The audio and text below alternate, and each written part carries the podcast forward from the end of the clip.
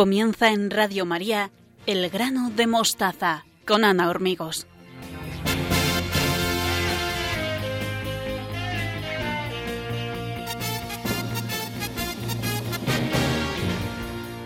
Buenas noches a todos los oyentes de Radio María.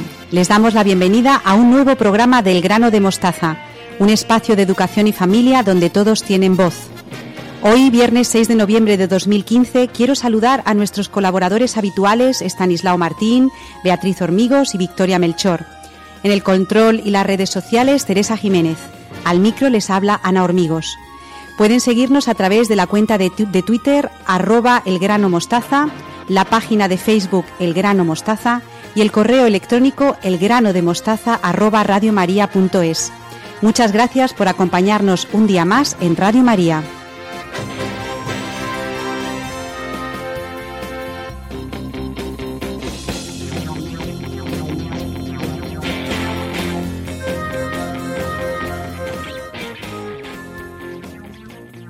Estamos en noviembre, último mes del año litúrgico.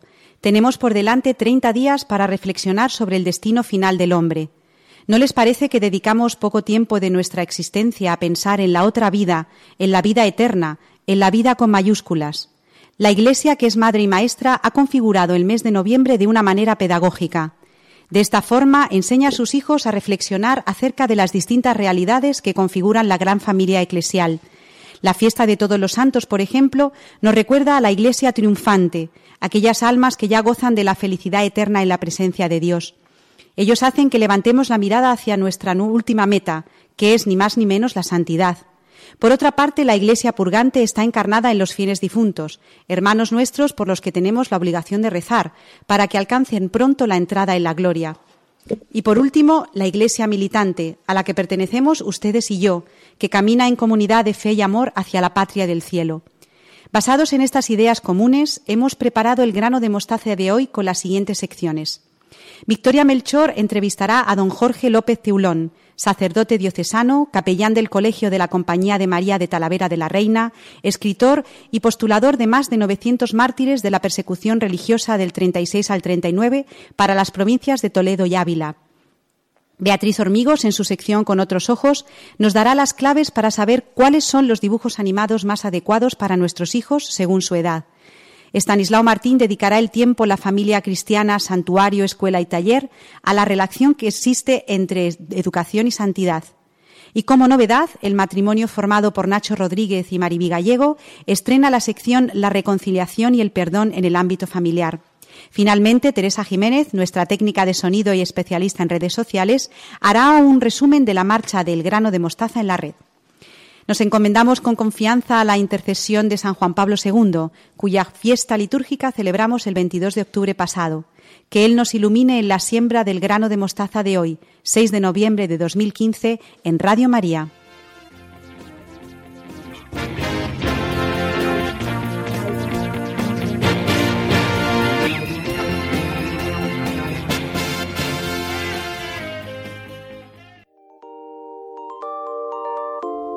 La entrevista en el grano de mostaza.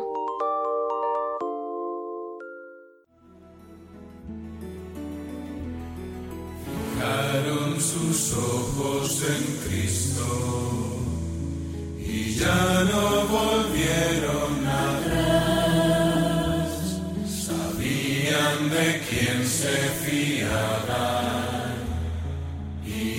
y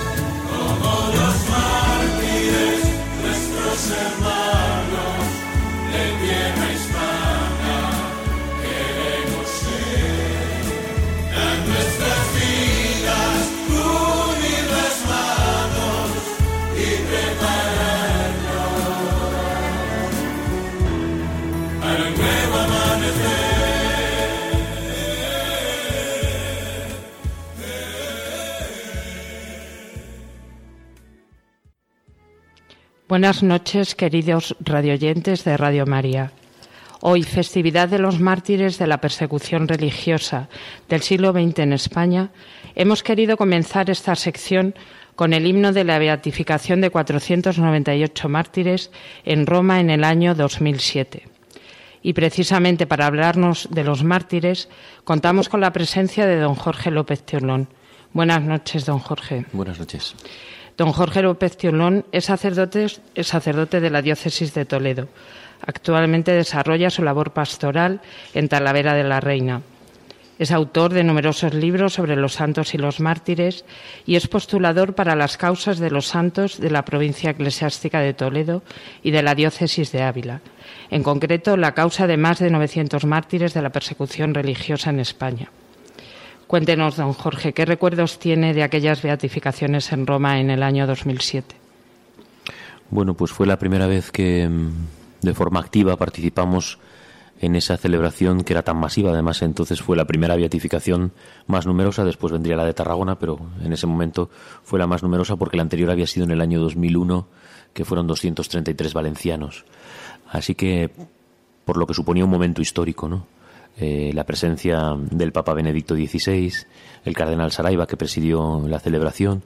Y aunque nosotros teníamos un grupito pequeño de sacerdotes al lado de los 498 pues teníamos un grupo de sacerdotes de Toledo que eran 13 pues sin embargo lo vivimos muy en primera persona, encargándonos, por ejemplo, de la preparación anterior a la, misa, de la preparación un poco espiritual, que se eh, ir recogiendo sentimientos con lecturas y con canciones eh, antes de que comenzase la beatificación.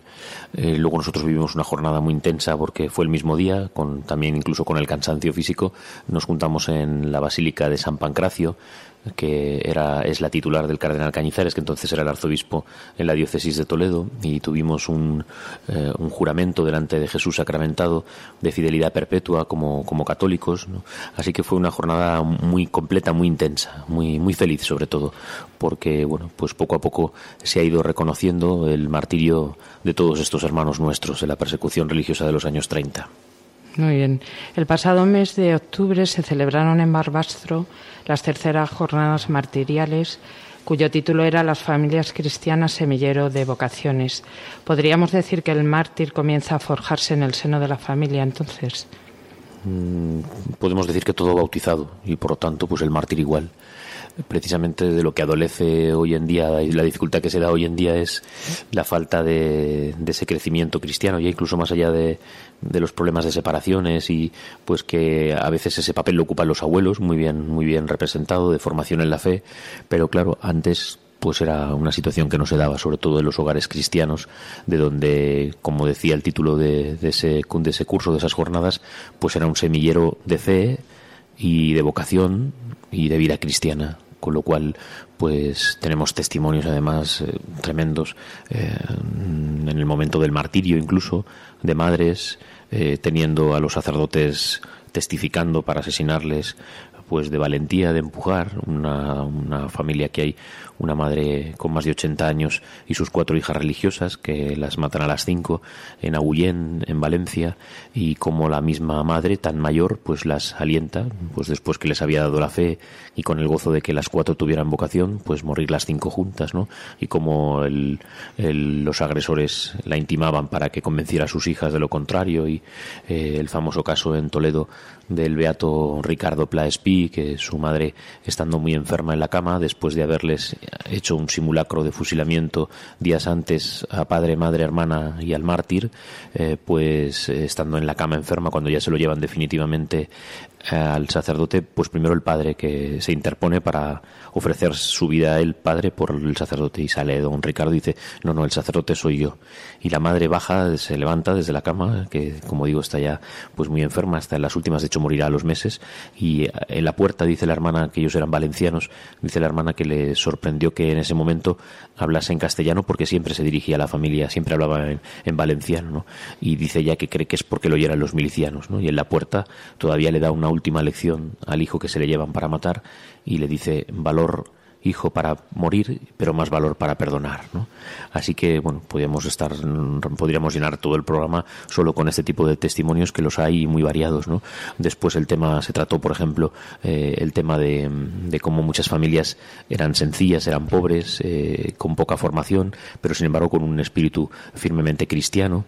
El tema de la vida eterna, cómo hay una claridad en los mártires, que eso, bueno, pues es verdad que hay una formación de seminarios, de, de vida religiosa, pero que se ha mamado en casa respecto a la vida eterna. Nos veremos en el cielo, hasta el cielo, despidiéndose de una manera mm, no solo espiritual, sino con un sentido eh, sobrenatural, con un sentido de fe.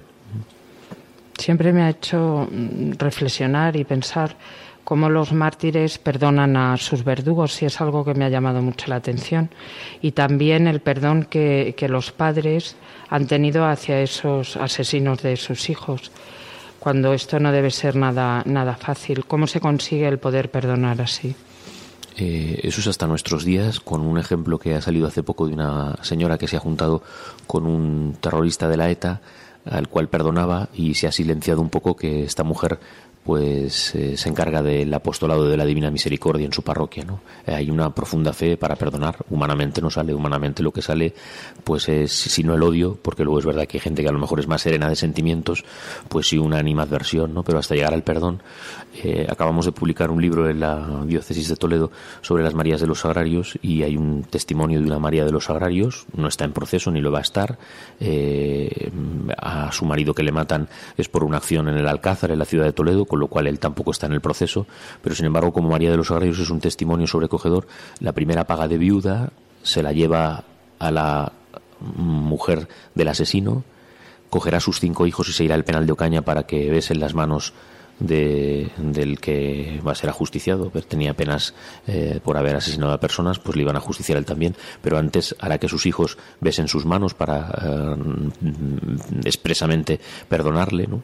Y luego espiritualmente, pues como las iglesias se habían quedado mm, devastadas, pues ella se enterará de cómo los agresores de su marido y el, y el asesino procedían de Burujón, de un pueblecito de, de Toledo, y ella se encargará de comprar el sagrario para esa parroquia, pedirá el sagrario, o sea que hay un perdón que igual pues es algo que, mm, que cuando va en la formación eh, es claro y que después hay que vivir, pero que se vive a la par por la vida sacramental. Es el Señor el que da la. O sea, humanamente es imposible. La respuesta es: humanamente no se puede, pero es el Señor el que da la fuerza, el, Espíritu Santo es el que anima en el momento del martirio e incluso eso, en el momento del perdón. Recuerdo a otro sacerdote, eh, José Carda, un operario diocesano, que antes de matarle se quita el reloj y se lo da a su agresor, al que le va a fusilar en el momento del fusilamiento. Se quita como para darle las gracias porque le abre las puertas del cielo. Claro, hablamos de otro lenguaje totalmente distinto al que tiene el mundo.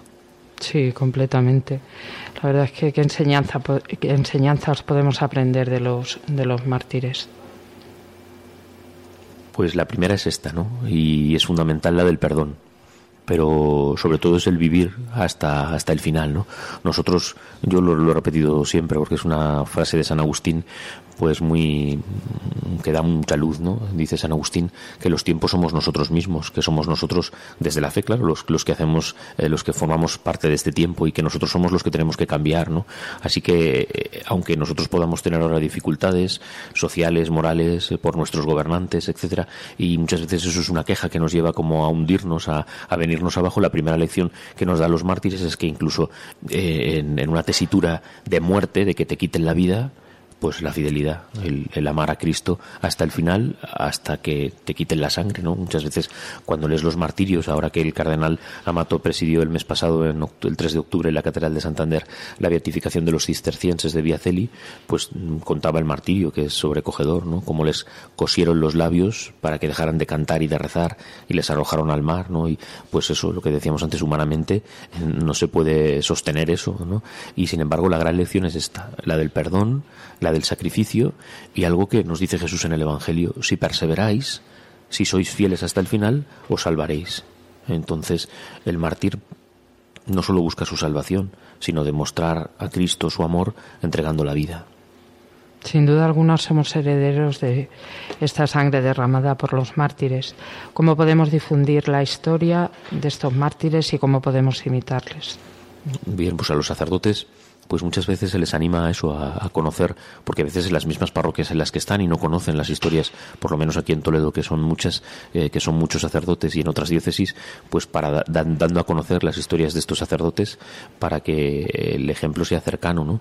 Eh, conociendo, leyendo, eh, distribuyendo, pero claro, depende, pues eso, los sacerdotes en la predicación, pero animando mucho a, la lectura, porque gracias a Dios se ha multiplicado en todo este tiempo, además ahora con internet y pudiéndose bajar las lecturas las, a, las tablets y todo esto, pues se ha, multiplicado el, poder tener este tipo de lecturas a mano y conocer sus vidas. Porque mucho más allá del tema de la muerte, del tema martirial, pues yo también lo digo mucho, por ejemplo, para este grupo del que hablábamos al principio en nuestra archidiócesis de los trece sacerdotes, eh, uno era joven, eh, otro era subdiácono, todavía era más joven que el, el, otro llevaba unos meses ordenado y uno todavía le tenían que ordenar, pero los otros, eh, los otros once, pues se podía vivir lo que se llama un proceso de virtudes, aunque no hubiesen muerto mártires, eh, podía haberse iniciado una vida de virtudes, ¿no? Entonces, tanto seglares como sacerdotes, como religiosos, pues encontramos un ejemplo eh, para poder seguir en muchas de las facetas de nuestra vida, ¿no? Y, eso un poco, eh, si, si ellos lo hicieron, pero claro, para eso como siempre hay que conocer, no se, no se puede imitar lo que no se conoce, ¿no? Y por eso lo decía también el, el cardenal Amato en Santander, que antes de que pasase el, el viento y, borrase la huella de estas historias, es, necesaria, es necesario recuperarlas, recogerlas, difundirlas y que se den a conocer, ¿no? A mí me gustaría preguntarle, no si tiene un mártir favorito, porque, bueno, entre tantos yo creo que es difícil, pero sí si alguno de los martirios o alguna de, las, de estas vidas ejemplares le ha impresionado o le impresiona más. Mm, pues efectivamente, eh, cada uno en su situación hay una serie de, de, mm, de claves que se repiten. Por ejemplo, decía antes el tema de la fidelidad, pues el de no huir eso se repite en muchísimas historias, no teniendo facilidad para haber escapado, para haberse marchado, pues quedarse en las parroquias, quedarse en los monasterios. Ahora que nosotros hemos recordado en Talavera a un joven que será asesinado con 29 años, un hermano hospitalario eh, que trabajaba en el psiquiátrico de Málaga, pues el superior les llama uno por uno y les invita a marcharse a su casa y ellos deciden, toda la comunidad decide quedarse para atender a los, a los enfermos, ¿no? O sea, teniendo oportunidad el obispo de Ciudad Real, por ejemplo, se le, se le mm, permite, se consigue un traje de guardia civil para que escape disfrazado y no se fueron. ¿no? O sea, eso por una parte. Y luego incluso en los martirios, pues historias tremendas, ¿no? Yo siempre he llegado a, cuando se, cuando se me hace esta pregunta, pues siempre recuerdo, aunque no está todavía beatificado, un joven nuestro con 15 años en Villanueva de Alcarrete, Santiago Mosquera, Mm, que fue mm, fusilado en el cementerio y, antes de ser y, quedó con vida eh, le detienen eh, solo está un día nada más detenido. Eh, podemos pensar en la escena del exeomo ponían un, palo una, una, madera clavada en el centro de la iglesia los flagelaban los pegaban les daban palizas. Solo va a estar un día nada más como digo detenido y solo lo va a sufrir un día. Ese día toca llevar a fusilar al cementerio con el coajutor del pueblo y lo van a fusilar los, los fusilan y luego como entre que era de noche y que no eran militares, eran milicianos, no eran tan poco expertos, en, pues muchas veces se quedaban vivos o, medio heridos, ¿no? Eh, Santiago mm, se queda consciente perfectamente, parece ser como que le hiriesen en la espalda y no se puede mover, ¿no? No se puede mover, pero está... Eh, y muchas veces pues mm, paras esa historia en ese momento, ¿no? Eh, va a venir el, el señor del cementerio a la mañana siguiente, le va a encontrar con vida y le pone la tesitura de si reniegas, si blasfemas, contra el nombre de Cristo mm, te lleva a tu casa, ¿no? Él está quejándose y, bueno, pues un muchacho de 15 años, pues imagínense, llamando a su madre y, y entonces cuando le dice, cuando le dice expresamente que, mm, que tiene que determinarse por una cosa u otra, él dice que no, que no va, que no va a blasfemar, ¿no? Y en ese momento le mata con un pico que hay ahí en el cementerio, Y muchas veces eso pues paras esa escena y dices, nosotros que ahora enseguida por todo nos da igual una cosa que otra y que tenemos tanta facilidad para, bueno, pues eso, el, Santiago Mosquera y tantos otros mártires, como digo, gracias a Dios, más de 1500 beatificados y, y los que esperamos que sean beatificados. Sí, sin duda, la verdad es que sorprendente e impactante la vida de estos mártires. Lamentablemente se nos ha acabado el tiempo y no podemos continuar, pero le agradecemos muchísimo el que haya estado hoy con nosotros y esperamos tenerle también muy pronto aquí. Muchas gracias, don Jorge. A vosotros.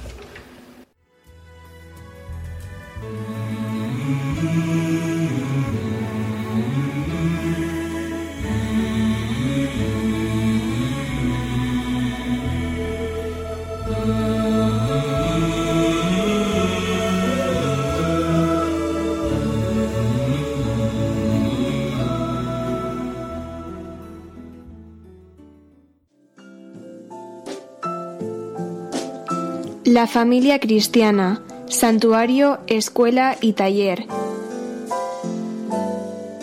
Con Estanislao Martín. Saludo con mucho cariño a Estanislao Martín, que nos acompaña un viernes más con su sección dedicada a la familia cristiana. Buenas noches, Estanislao. Buenas noches, saludos a todos. Quisiera compartir con todos los oyentes de Radio María las preguntas que nos han llegado a la redacción de El grano de mostaza, relacionadas con el tema que explicó Estanislao la semana pasada. Si te parece, antes de comenzar con el tema que vas a abordar hoy, Estanislao, podríamos responder a estos oyentes. Pues vamos con esas preguntas y encantado de poder compartir con todos este tiempo de radio. Nos escribe Ana González lo siguiente. ¿Qué opina usted de la gente que dice esto? Mi tiempo es limitado, trabajo mucho y solo puedo dedicarles a mis hijos y a mi familia un tiempo de calidad y no tanto de cantidad. ¿Esto es insuficiente? Muchas gracias. En el programa anterior yo expliqué que el tiempo, considerado de manera subjetiva, no era otra cosa que la propia vida. Dicho en primera persona, mi tiempo soy yo mismo. La expresión tiempo de calidad que se oye con frecuencia está mal formulada en sus propios términos, porque el concepto de calidad no es aplicable a la persona ni a la vida. El concepto de calidad sirve para valorar objetos, no sujetos, cosas, no personas. Decir que mi tiempo es de mayor o menor calidad equivale a decir que mi vida es de más o menos calidad o que una persona es de más o menos calidad. Esto es un error muy grave porque injerta el concepto de calidad en el de persona y como resultado de este injerto unas personas valdrían más y otras menos. ¿Quién dice y en base a qué que una vida vale más que otra? Y en cuanto al tiempo, si lo vivimos de acuerdo con la fe, entenderemos que todo el tiempo tiene el mismo valor, porque el tiempo no es sino para dar gloria a Dios. Y a Dios se le puede dar gloria o no, independientemente de lo que uno haga, al margen de que sea algo brillante o mate, con reconocimiento social o sin él. Dice San Pablo en su primera carta a los Corintios que ya comáis, ya bebáis o hagáis lo que hagáis, subrayo esto, hagáis lo que hagáis, hacedlo todo para gloria de Dios. Cada persona es una unidad que debe vivir en unidad consigo misma. Yo no tengo tiempos de calidad y otros faltos de calidad. Yo tengo momentos en los que hago lo que debo y otras veces no. Ocasiones en las que me salen las cosas como me gusta y otras veces no. Eso sí es verdad, pero todo mi tiempo vale lo mismo. A quienes adoptan el criterio de calidad, las tres horas que pasó Cristo en la cruz supongo que les debe parecer que fueron de escasa calidad o de muy mala calidad. Muchas gracias, Estanislao. Vamos con la siguiente pregunta. Victoria García plantea esta cuestión. Si consideramos la familia como taller de reparación, ¿qué podemos hacer cuando la propia familia necesita ser reparada porque vive situaciones de desequilibrio? Muchas gracias. La salud social de la familia está en situación de emergencia. Nos llevaría mucho tiempo solo enumerar los males y las carencias de la familia en el momento actual. ¿Qué podemos hacer? Pues lo poco o lo mucho que Dios nos conceda sin ponernos nerviosos, sin desanimarnos, porque a veces parece que todo está perdido, sin pretender arreglarlo todo. El, encargado de salvar tiene nombre, Jesús, Dios salva. Hace unos años un movimiento religioso utilizó para su publicidad un eslogan que me pareció muy acertado. Decía así, Dios existe, pero no eres tú, relájate. ¿Qué hacemos ante este panorama familiar desolador y ennegrecido? Dios existe y no somos ninguno de nosotros. No nos toca diseñar los planes para arreglar el mundo, ni siquiera conocer los que Dios tiene, que los tiene, ni ejecutar la dirección de los mismos. A nosotros nos toca dar nuestra respuesta personal, la que hayamos discernido que Dios nos pide a cada cual según nuestra vocación. Y nos corresponde ponernos en marcha sosteniéndonos con los medios espirituales que Él mismo nos ha dado vida de sacramentos, oración perseverante y confiada, práctica de virtudes, práctica de los dones, vida mortificada. Y luego hacemos lo poquito o menos poquito que se nos pida con una enorme confianza. La salvación del mundo es cosa suya y la barca la lleva Pedro. Los demás a echar una mano hasta donde podamos y lo mejor que podamos. Eso sí, lo que hayamos visto que se nos concede hacer, eso, en palabras de San Pablo, con toda el alma con toda intensidad, metiendo toda nuestra persona, metiendo todas nuestras capacidades. Muchas gracias, Estanislao. Recuerdo a todos los oyentes del grano de mostaza que pueden hacernos llegar sus preguntas y sugerencias a la dirección de mail elgranodemostaza@radiomaria.es. Y ahora sí, Estanislao, te cedo la palabra para tu sección de hoy. Muchas gracias, Ana. Por la proximidad de la gran solemnidad que tenemos de, de todos los santos que acabamos de celebrar, Hoy quiero dedicar este espacio, la familia cristiana Santuario, Escuela y Taller, al tema de la santidad relacionándolo con la educación. Es un tema profundo, precioso y de muy largo alcance. La santidad como finalidad de la educación. Educar para ser santos. Educar para llegar a la santidad. Como el tema es amplísimo, vamos a tratar de abordarlo sistematizando un poquito las ideas. Quisiera comentar dos y si diera tiempo pasaríamos a una tercera.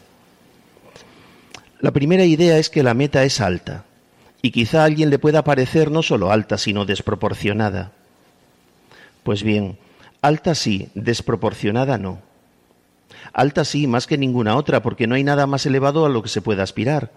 No podemos aspirar a más. Los buenos educadores proponen y se proponen metas elevadas. Las figuras, eminentes de la historia de la educación en la fe, los grandes santos fundadores, son unánimes en esto. Y los padres y maestros preocupados por hacer bien las cosas también lo son. Hay que elevar el listón tanto como se pueda, de manera progresiva y prudente, en todos los aspectos de la formación de la persona. No más de lo que se pueda, pero sí tanto como se pueda. Los talentos hay que desarrollarlos, que para eso se nos han dado, sabiendo que las capacidades humanas no son rígidas sino elásticas somos capaces de dar de sí más de lo que muchas veces pensamos. Esto lo sabe por experiencia cualquiera que haya superado pruebas que quizá en su momento se presentaban como inalcanzables. Pues bien, Dios, que es el gran educador, que nos va conduciendo y guiando con increíble sabiduría, nos ha puesto una meta muy alta, ser santos. Vosotros sed perfectos, es decir, santos. Vosotros sed perfectos como vuestro Padre Celestial es perfecto. Mateo 5:48. Cualquier otra meta educativa, por excelsa que sea, resulta secundaria y subordinada a esta. Creo que pueden venir bien aquí unos versos anónimos que se hicieron muy populares en la época del barroco. Dicen así, La ciencia más acabada es que el hombre en gracia acabe, pues al fin de la jornada aquel que se salva sabe y el que no no sabe nada. La segunda idea es que para el cristiano esta altísima meta que es la santidad no es algo separado de la vida ordinaria. No está por una parte la vida de cada día y por otra la santidad. No está por una parte la fe y por otra las cuestiones domésticas. Esa división, que es muy frecuente, es rompedora. La santidad es una meta para la educación porque es una meta para el cristiano. Para esto existimos, para ser santos. Para esto hemos sido llamados a la vida. Para esto es el tiempo. Para esto se nos ha bautizado. Para esto son los sacramentos. Para esto Dios Padre eligió y preservó inmaculada a la Virgen María. Para esto se encarnó el Verbo, para esto fue la muerte en la cruz, para esto Pentecostés, para esto existe la Iglesia. Dice la carta a los Efesios que Él, Dios Padre, nos eligió antes de la creación del mundo para que fuéramos santos. En esta llamada a la santidad, que no excluye a nadie, ha insistido especialmente el Concilio Vaticano II en la Constitución Lumen Gentium y después del concilio repetidamente el Magisterio de los Papas. Así pues, meta alta, sí, muy alta, pero no nos la hemos inventado nosotros, ni siquiera se nos podía haber ocurrido. Es cosa de Dios. Es la meta que nos corresponde a todos los bautizados por el hecho de serlo. Del mismo modo que a un manzano le corresponde dar manzanas, a un perro ladrar, a un matrimonio ser fecundo, etc., a un cristiano le corresponde ser santo porque es cristiano, porque ha sido bautizado. Y todo lo que sea rebajar esta llamada es quedarnos a medio camino. De modo que si hace un momento he dicho que no podemos aspirar a más, ahora hay que completar lo dicho añadiendo que no podemos conformarnos con menos. Quiero subrayarlo. Ser santos. No podemos aspirar a más y no podemos conformarnos con menos. Varias veces me he encontrado con padres, padres cristianos, que me han dicho que lo que quieren para sus hijos es que sean buenas personas. Eso está bien, pero no es lo específico cristiano. Ser buenas personas vale para cualquiera, sea o no cristiano, creyente o no creyente. ¿O acaso un cristiano, perdón, acaso un no cristiano no tiene que ser buena persona? Al hilo de estas palabras, Estanislao, he recordado un discurso de nuestro querido Papa San Juan Pablo II. Él sí que nos propuso metas altas. Gracias a la tecnología podemos escuchar en el grano de mostaza el mensaje lleno de fuerza y exigencia que un joven Juan Pablo II dedicaba a los jóvenes chilenos en 1987. Al contacto de Jesús despunta la vida. Lejos de Él solo hay oscuridad y muerte. Vosotros tenéis sed de vida, de vida. De vida eterna, de vida eterna,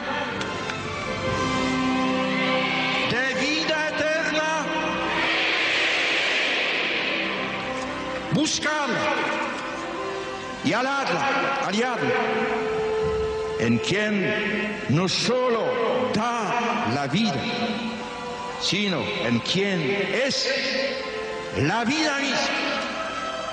Él. Este es, amigos míos, el mensaje de vida que el Papa quiere transmitir a los jóvenes chilenos. Buscad a Cristo, mirad a Cristo, vivid en Cristo. Este es mi mensaje.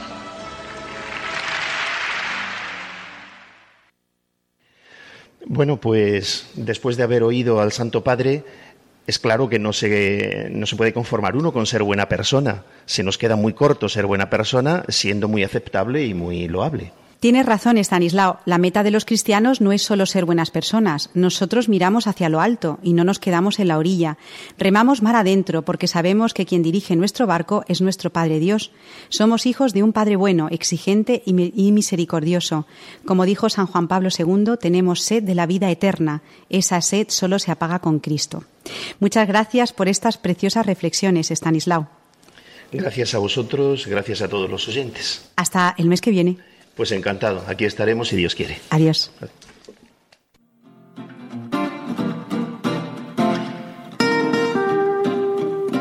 Con otros ojos.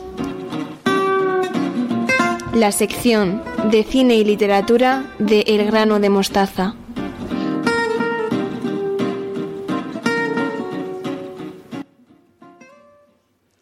Doy la bienvenida a Beatriz Hormigos y a su sección Con otros ojos. Buenas noches, Beatriz. ¿Qué tal estás?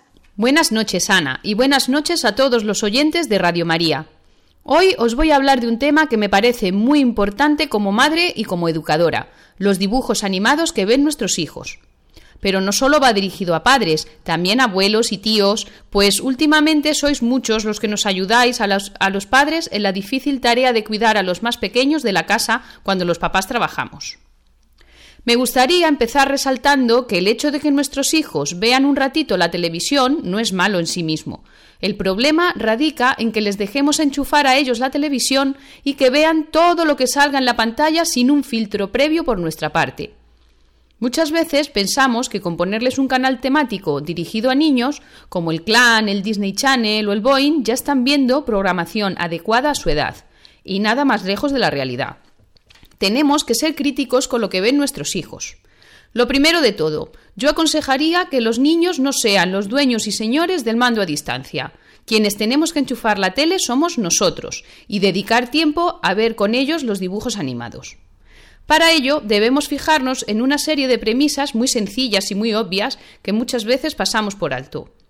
Que sean adecuados para su edad, que traten de una manera clara y correcta la dicotomía bondad-maldad, que el estereotipo de familia sea el adecuado, que no haya violencia y que se use un vocabulario correcto y positivo. Cada niño tiene unos intereses y unas motivaciones diferentes, dependiendo de la edad y del nivel madurativo en el que se encuentren. Y los dibujos animados deben cubrir dichas necesidades. Pero tenemos que tener en cuenta una cosa, que los niños a edades tempranas son como esponjas y que todo se convierte en educativo para ellos, en el sentido de que absorben toda la información que les llega desde el exterior y la interiorizan. Cuando son pequeños no tienen la capacidad de para diferenciar lo que les conviene ver y lo que no, por eso la importancia de nuestra labor de filtrado. Con el tiempo, cuando van creciendo, tenemos que enseñarles a ser críticos y que sean ellos los que sepan diferenciar lo que es bueno y lo que es malo. Esto se consigue enseñándoles a ver la tele desde pequeños. Es decir, no solo debemos prohibirles ver un programa, sino explicarles por qué no se debe ver. En esto, Beatriz, estoy completamente de acuerdo contigo, y más cuando vivimos en un ambiente cultural que no nos ayuda en nuestra labor educativa. Mejor que llevarse las manos a la cabeza cuando ya no hay solución, deberíamos sentarnos con nuestros hijos y ver lo que ellos ven y guiarles. Por eso me gustaría que nos explicases qué características deben tener los dibujos animados según la edad a la que van dirigidos. Por supuesto, Ana. Pero hay que dejar claro que cuando hablamos de franjas de edad y hacemos generalizaciones, hay que tener en cuenta que cada niño es un ser individual y único, que tiene un ritmo de aprendizaje y de desarrollo diferenciado y que lo que voy a exponer son solo pautas orientativas. En primer lugar, los dibujos animados para bebés deben basarse en el movimiento de objetos simples combinados con imágenes y sonidos. Normalmente giran alrededor de un centro de interés, los animales de la granja, la ciudad. En esta línea encontramos la colección Baby Einstein, por ejemplo. Para niños de entre 1 a 3 años se deben fomentar los aprendizajes de conceptos básicos, como letras, números, colores, contrarios como dentro y fuera, arriba, abajo. Suelen ser muy reiterativos y buscan el aprendizaje por imitación y por repetición. Ejemplos serían Dora la Exploradora, Little Einstein, que me parece muy interesante porque introducen a los más pequeños en el mundo de la música. Al final de esta etapa empiezan a sentirse atraídos por Caillou, Pocoyo, Peppa Pig, La Patrulla Canina, pues entre otros. No sé si los oyentes de Radio María conocen el origen del nombre del personaje de Pocoyo y me gustaría contarlo.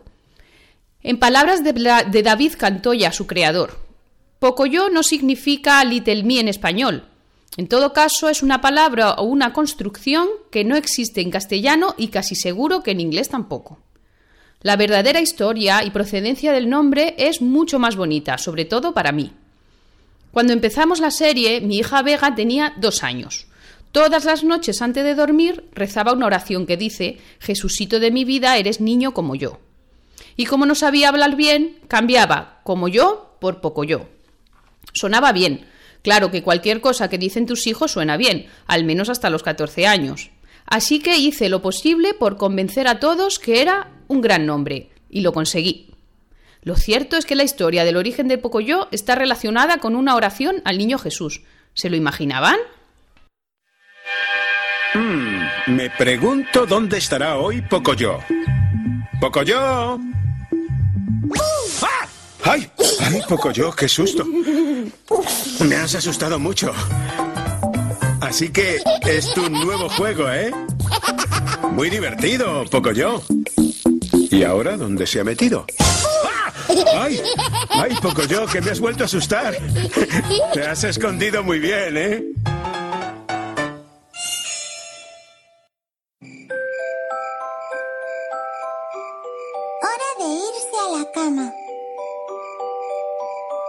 Es casi la hora de irse a la cama. Peppa y George están terminando de cenar. Papá Pig. Oh, lo siento, estoy cansado. Ha sido un día muy largo. George y yo no tenemos sueño. ¿Podemos salir al jardín? Pero si casi es la hora de dormir. ¿Podemos salir a jugar fuera un ratito? Por favor, mami. Por favor, papi. Eh, eh, está bien. Pero venís en cuanto os llamemos para el baño. Seguimos con los dibujos animados para niños de 4 a 8 años. Esta franja de edad es muy amplia y los intereses van cambiando mucho. Pero como la radio, el tiempo es oro y por no alargar mucho la sección, podemos concretar que los dibujos animados deben fomentar sobre todo valores positivos, como la amistad, la sinceridad, la generosidad, y también tiene que ofrecerles una imagen positiva y real de la familia. Una familia como Dios manda, con padre, madre, hermanos, abuelos, en la que los niños perciban relaciones familiares basadas en el cariño, la comunicación. Resulta muy interesante que los niños vean que los personajes no siempre se salen con la suya, que sus padres buscan en todo momento su bien, aun cuando les regañan o no les dejen hacer todo lo que quieren. Para los niños entre 8 y 12 años la cosa se complica cuando más mayores se van haciendo nuestros pequeños. Los dibujos animados empiezan a aburrirles y les van gustando otro tipo de programas. Buscan historias de aventuras. El sentimiento mágico de la primera infancia se va apagando y necesitan acercarse a lo real, por lo que comienzan a interesarse por las relaciones sociales. Aquí debemos prestar especial atención al lenguaje que utilizan los, protagonistas, las expresiones y también al tono en el que hablan, que suele ser un poco déspota en muchas ocasiones. Si no encontramos dibujos animados adecuados, también podemos comprar series que a nosotros nos gusten y que se acomoden a todo lo que he explicado anteriormente. Por ejemplo, Heidi, Marco o Willy Fox.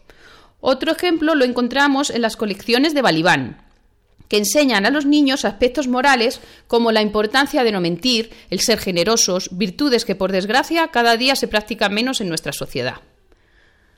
Para concluir, quiero recordar a los oyentes del grano de mostaza que debemos dedicar tiempo a ver la televisión con nuestros hijos, que tenemos que ayudarles a ser críticos con lo que ven y que no debemos dejar que sean ellos los dueños del mando a distancia.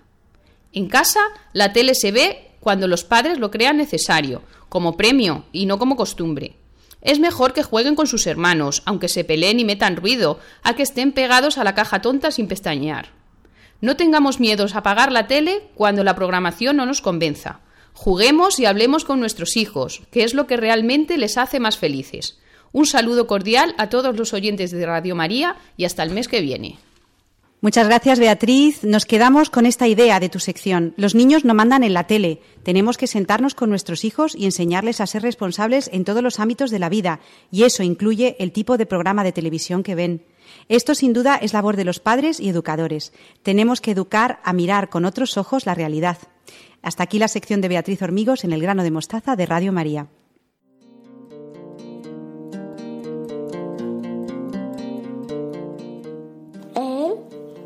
grano de mostaza.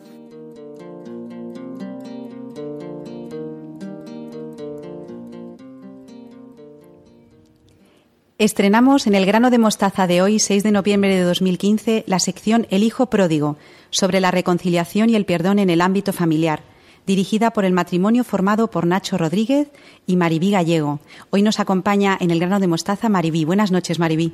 Hola, buenas noches. No sé si te ha resultado familiar la voz que hemos oído antes con el título del programa. Es un regalo que hacen Nacho y Maribí a todos los oyentes del grano de mostaza, pero yo creo, Maribí, que es mejor que lo cuentes tú.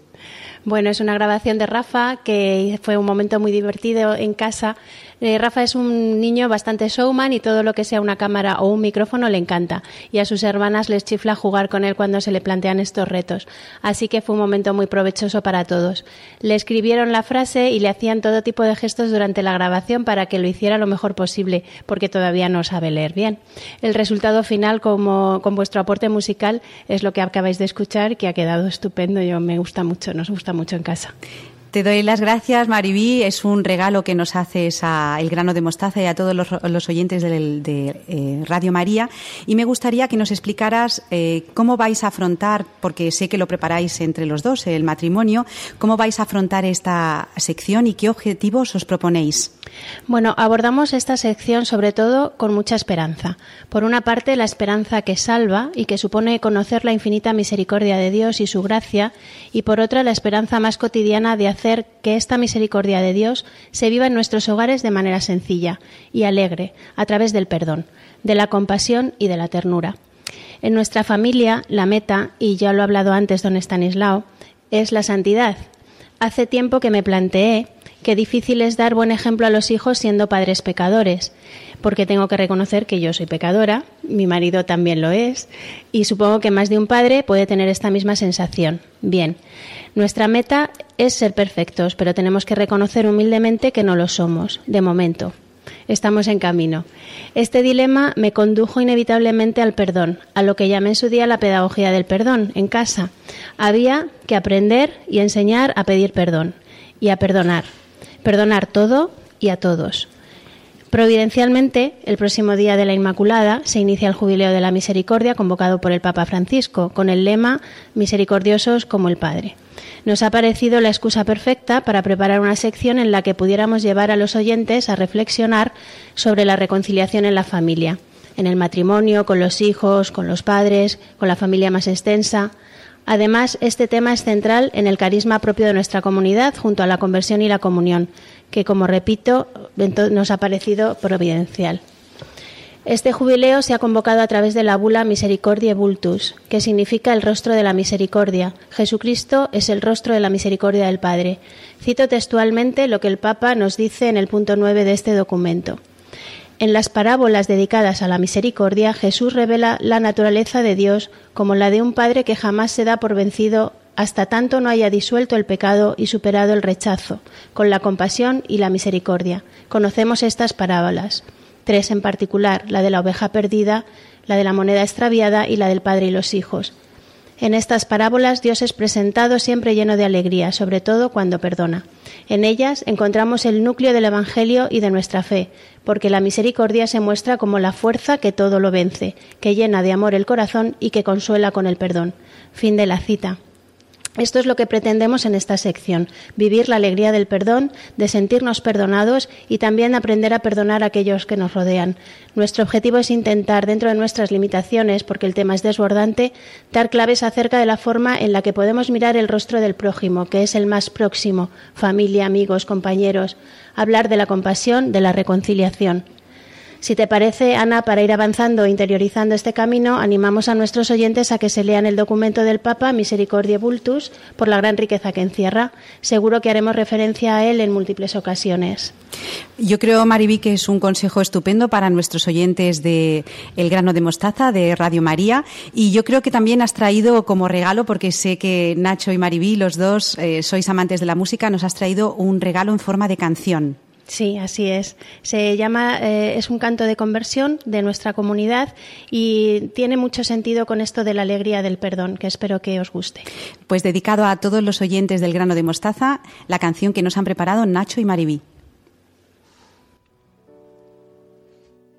¿Quién no abandona el rebaño en el desierto por una oveja perdida? Sobre los hombros la lleva hasta casa lleno de alegría.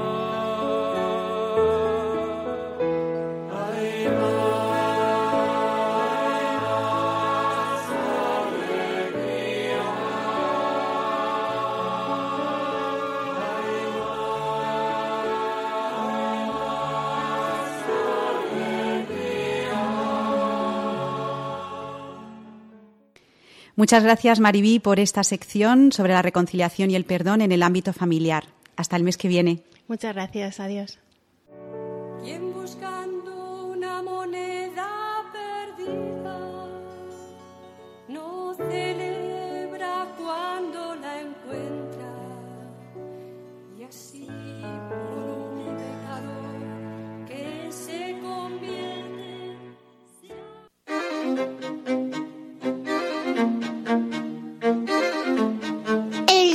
de mostaza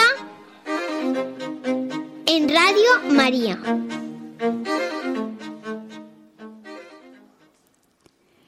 Me gustaría dar la palabra en este momento a Teresa Jiménez, que gestiona las redes sociales del programa.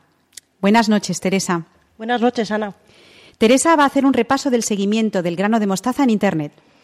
Bueno, pues de momento eh, tenemos eh, un total de 15 seguidores en la cuenta de Twitter, 70 seguidores en la Facebook page y un total de 99 esta mañana teníamos visualizaciones del programa en YouTube. Eh, en Twitter nos pueden encontrar, tal y como has comentado al principio del programa, en arroba elgranomostaza y van a poder ver la, imagen del logo del programa con la G y la M y el puntito que, color mostaza que representa el grano de mostaza. Eh, siempre comentamos los programas con el hashtag eh, almohadilla, mostaza y el número de programa. Hoy, por ejemplo, ha sido con eh, almohadilla, mostaza 2, con número. Y en Facebook también comentamos el programa en directo a través de www.facebook.com barra elgrano mostaza. Queremos animar a todas las personas que, nos siguen y que se han hecho seguidores nuestros eh, a que nos ayuden a difundir el programa y todos los contenidos que compartimos en el programa porque es una labor muy importante la que hacen cada vez que dan a, un me gusta, cada vez que comparten una información, mm, de tal forma que multiplican al público al que llegamos. Por ejemplo, en, en Facebook hemos dicho que tenemos unos 60, 70 seguidores. Pues en realidad el público potencial al que llegamos son cerca de 500, porque cada vez que una persona comparte o un- una información o da un me gusta, algo que nosotros hemos puesto, todos sus contactos pueden visualizarlo. Y eso lo que hace es que cada seguidor en realidad es un multiplicador y nos ayuda a llegar a mucha más gente. Es lo que yo llamo eh, evangelizadores 3.0, ¿no? O nuevos evangelizadores en las redes sociales. Entonces, pues nada, animar a toda la gente a que nos siga, a que comparta la información y a que nos ayude a, a hacer crecer este pequeño grano de mostaza. Muchas gracias a todos los radioyentes que nos siguen en las redes sociales y gracias a ti, Teresa, por llenar de contenidos interesantes los distintos canales de difusión del grano de mostaza en Internet. Hasta el mes que viene.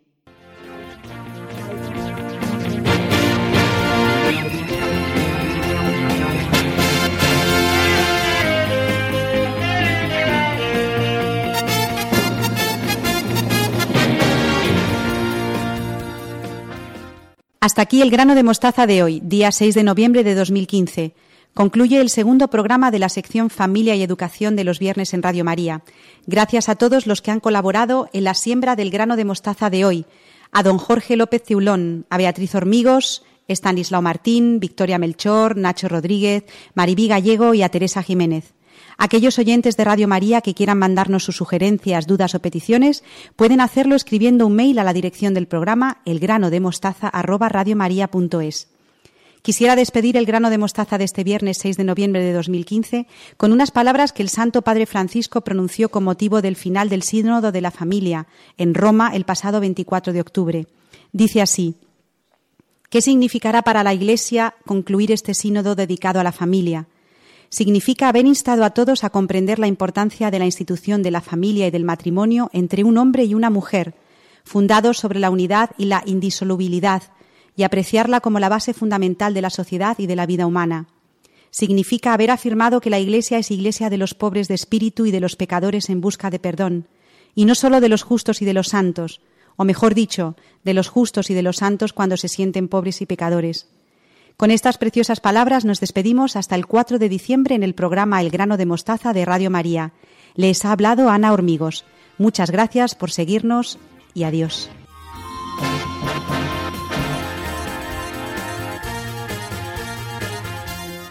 Han escuchado El grano de mostaza, un programa dirigido por Ana Hormigos.